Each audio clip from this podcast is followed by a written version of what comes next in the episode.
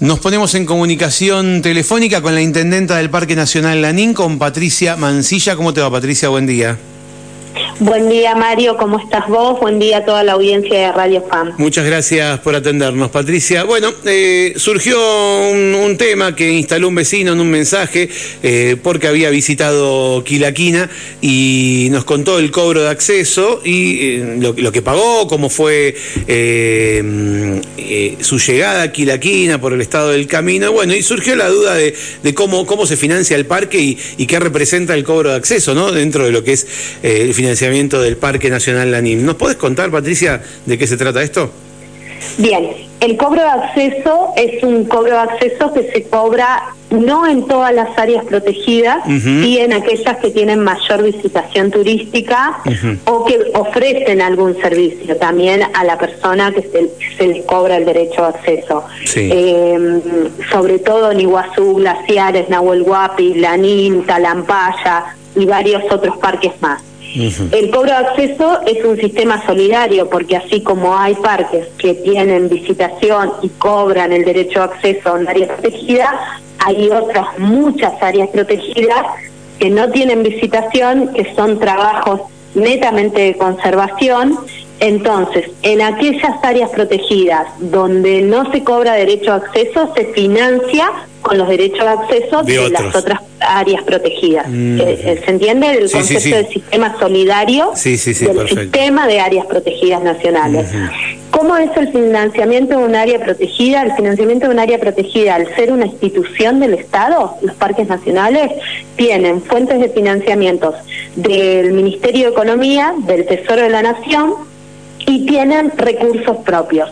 Los recursos propios con los cuales nos financiamos las áreas protegidas es lo que sirve para toda la cuestión operativa. Ministerio de, Economía, a través de la fuente de financiamiento de ellos, lo que habilita es el pago de sueldos e infraestructuras en los parques nacionales, ¿sí? Sí los recursos propios de los cuales salen los cobros de los derechos de acceso, las concesiones que hay dentro de los parques, los guías de trekking eh, y, tantas otras cuestiones que, que tenemos de recaudación propia, sirven para el financiamiento operativo de las áreas protegidas. Esto es pagar la luz, el agua, el gas, comprar vehículos, eh, ropa para el personal, grupos electrógenos, motosierras, eh, eh, no sé, reparar vehículos, comprar repuestos, pinturas, todo lo que es la operatividad del parque, de los parques, se financia con la fuente esta de recursos propios, de la cual forma parte en los derechos de acceso. Ahora, es, todos estos fondos de, como dijiste que era un impuesto solidario, todos estos un fondos... Un sistema solidario entre las áreas protegidas. Exacto, sí, sí, como glaciares recauda mucho por, por cobrar derechos de acceso al turismo internacional, que por ejemplo en glaciares está 5.500 pesos paga una persona que viene del extranjero para visitar los glaciares. ¿sí? En Lanín paga 3.500 pesos. Eh, hay, hay lugares como glaciares que sobre todo tienen visitación internacional, eh, recauda mucho. Ahora, eso no queda glaciares para sí mismo, sino que el Parque Nacional Baritú, Laguna de los Pozuelos, que no reciben visitación, tienen toda su operatividad garantizada con lo que recauda la administración de parques nacionales. O sea, que hacen un hacen un fondo común, todo ese dinero va a una, a, una misma cuenta de alguna manera. Todo ese dinero va a una misma cuenta y a partir de esa cuenta se reparte a todas las áreas protegidas. Bien, eh, ok. ¿Qué pasa con el mantenimiento de los caminos? Que es una de las preguntas que más nos hacemos a la hora de visitar distintos lugares del Parque Nacional. Bien, te cuento. La política de muchas áreas protegidas es, si yo te cobro un derecho de acceso, te tengo que garantizar un servicio, ah. ¿sí? Por eso nosotros tenemos en los lugares donde se cobra eh, el acceso, tenemos información turística, gente que, pueda atender al visitante y, y contarles dónde está y, e informarlo respecto de qué actividades se pueden hacer y qué actividades no. Eh, baños para que las personas puedan ir a los baños y, y, en algunos otros lugares otras infraestructuras, ¿sí? Si hay miradores que estén bien mantenidos, sendas y demás, como para que las personas que llegan ahí o áreas fiscales con fogones, con mesas, bueno, pagué el derecho de acceso al parque, pero encontré algún servicio. Esa es una política pero en, en, sí mismo el derecho del cobro de acceso es algo que se cobra en todos los parques nacionales de todo el mundo. Uno va a un parque nacional de Estados Unidos o de Europa y te cobran el derecho de acceso a un área protegida. Lo que nosotros tratamos es que en todos los lugares donde se cobra el derecho de acceso también se le brinde un servicio al visitante. ¿Qué pasa con los caminos?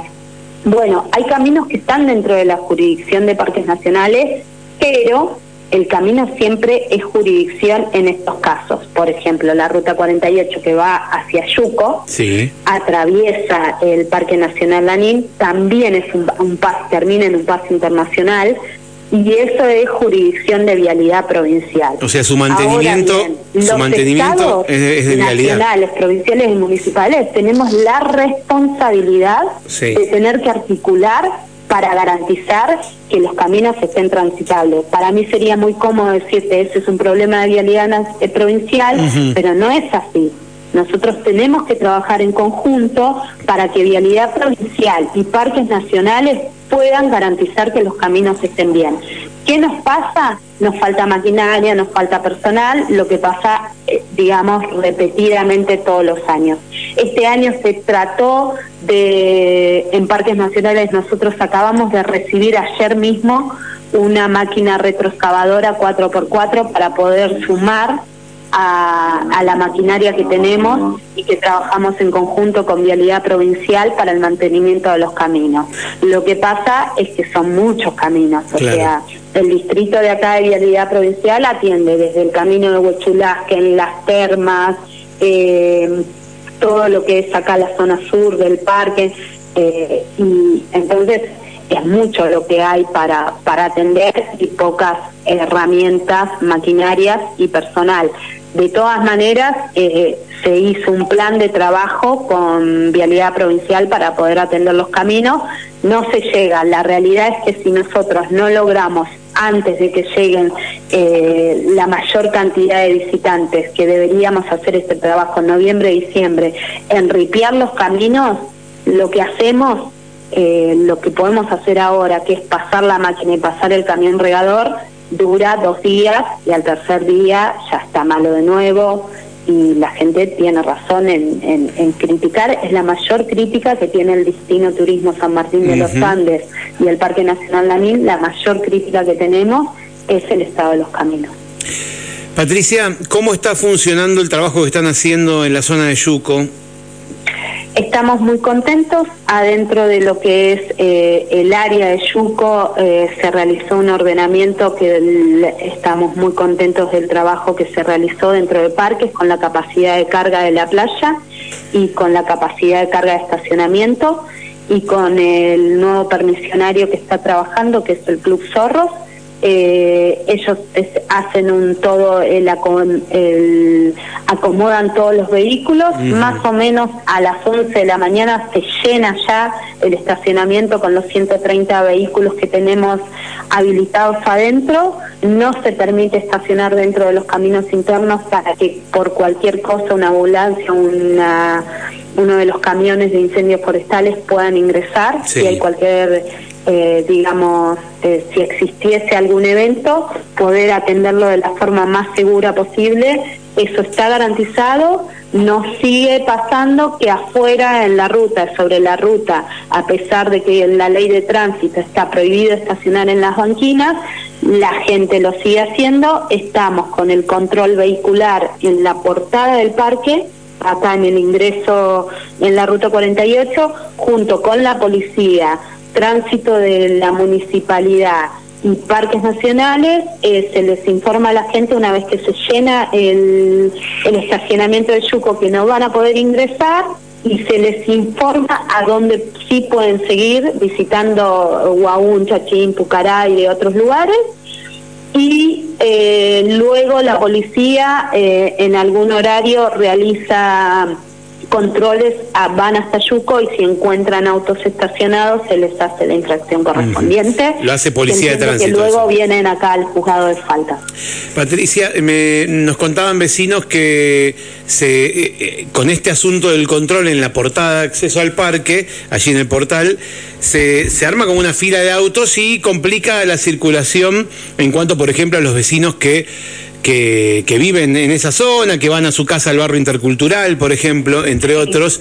Eh, ¿Por qué no ese sector de, de, la ciudad? ¿Por qué se eligió específicamente? Te voy a decir por qué se eligió ese lugar. Tenemos ahí, ahí hay un punto de que está, eh, la policía tiene un control permanente, entiendo que vinculado a una toma. que está ahí. Sí y por, también por la cantidad, por la, por la falta de personal y demás que hay, ya está la policía en ese lugar, entonces solo eh, hace falta que se acerque un guardaparques. Se entendió que ese era el mejor lugar dentro de los que había posibles para poder hacer ahí el control, si no teníamos que mover a la policía un par de kilómetros más allá.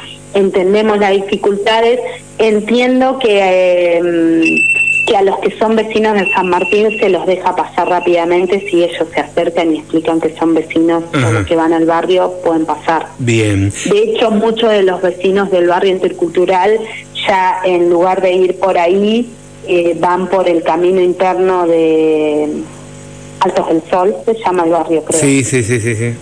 Eh, hay que tener el auto que suba ahí, ¿no? que, suba en la piedrita, ¿viste? Está medio complicado.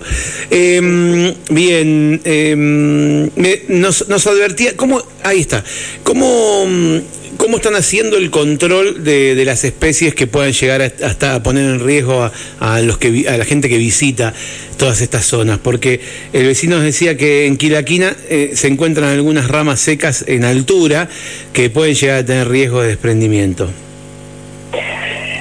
Bien, a ver, es un punto muy interesante el que acabas de, tocar porque en esto yo quiero decir algo que, debería ser conocimiento de todos. El, el área protegida, el personal guardaparque del área protegida, antes que empiece la temporada, hace una evaluación de árboles de riesgo, se visitan y se fiscalizan todas las concesiones para ver que estén todos dentro de la normativa exigida, que las cuestiones de electricidad estén bien hechas, eh, las cuestiones tributarias también, que estén los matafuegos, que estén eh, garantizados los seguros, que estén contratados los seguros correspondientes, eh, diversas cuestiones que realizan los guardaparques, fiscalizaciones antes de que empiece la temporada. Ahora bien, hay cosas que nosotros podemos asegurar en un 100% y hay cosas que no. Esto es un área protegida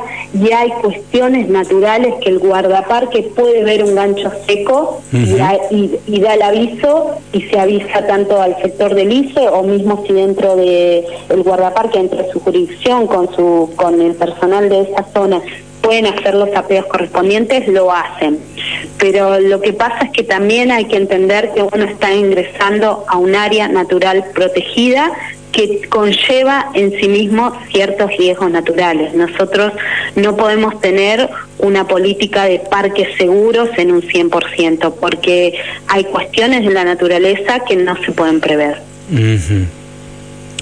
Este control que, que nos contás que se está haciendo, esto se hace, me imagino, ahora desde que desde que ocurrió este hecho terrible eh, eh, en Lolén o vos, decís que esto también se hacía antes?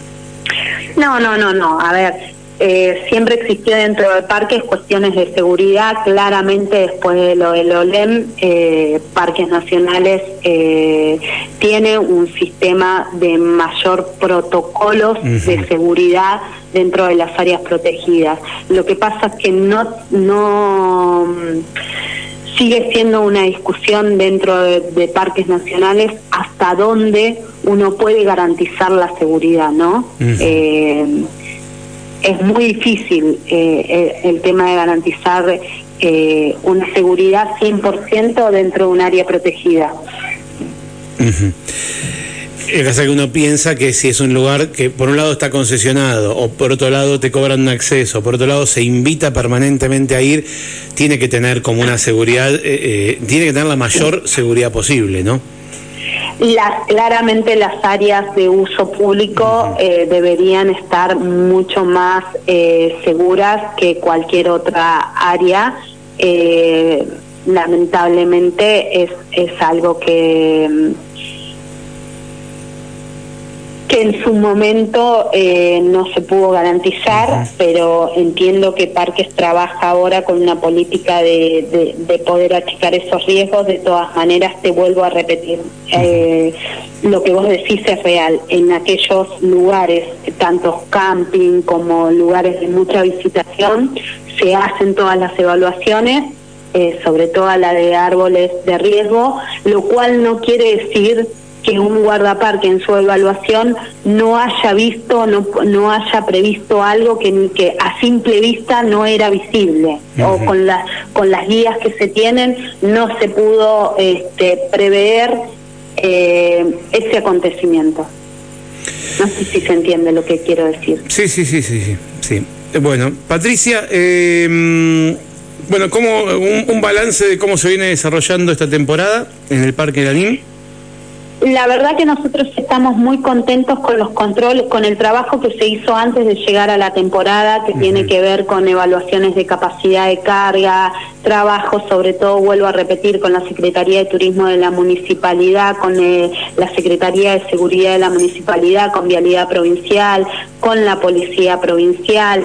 Mm, quiero destacar eso porque llegamos, eh, por lo menos no tuvimos la foto que existió eh, hace dos años de Yuco, donde no podía pasar un auto porque estaba todo trabado, eso lo hemos podido garantizar. Mucha campaña de prevención eh, en relación al fuego, entendiendo que estamos cada vez, las temporadas de incendio nos preocupan más por la carga de combustible, por los rayos y demás. Eh, por suerte estamos, hemos recibido equipamiento de camionetas eh, y de otros equipamientos de incendio de interfase también. Hemos podido trabajar y entendemos que llegamos a la temporada un poquito mejor que el año pasado con todo este trabajo interinstitucional y con el equipamiento que hemos recibido.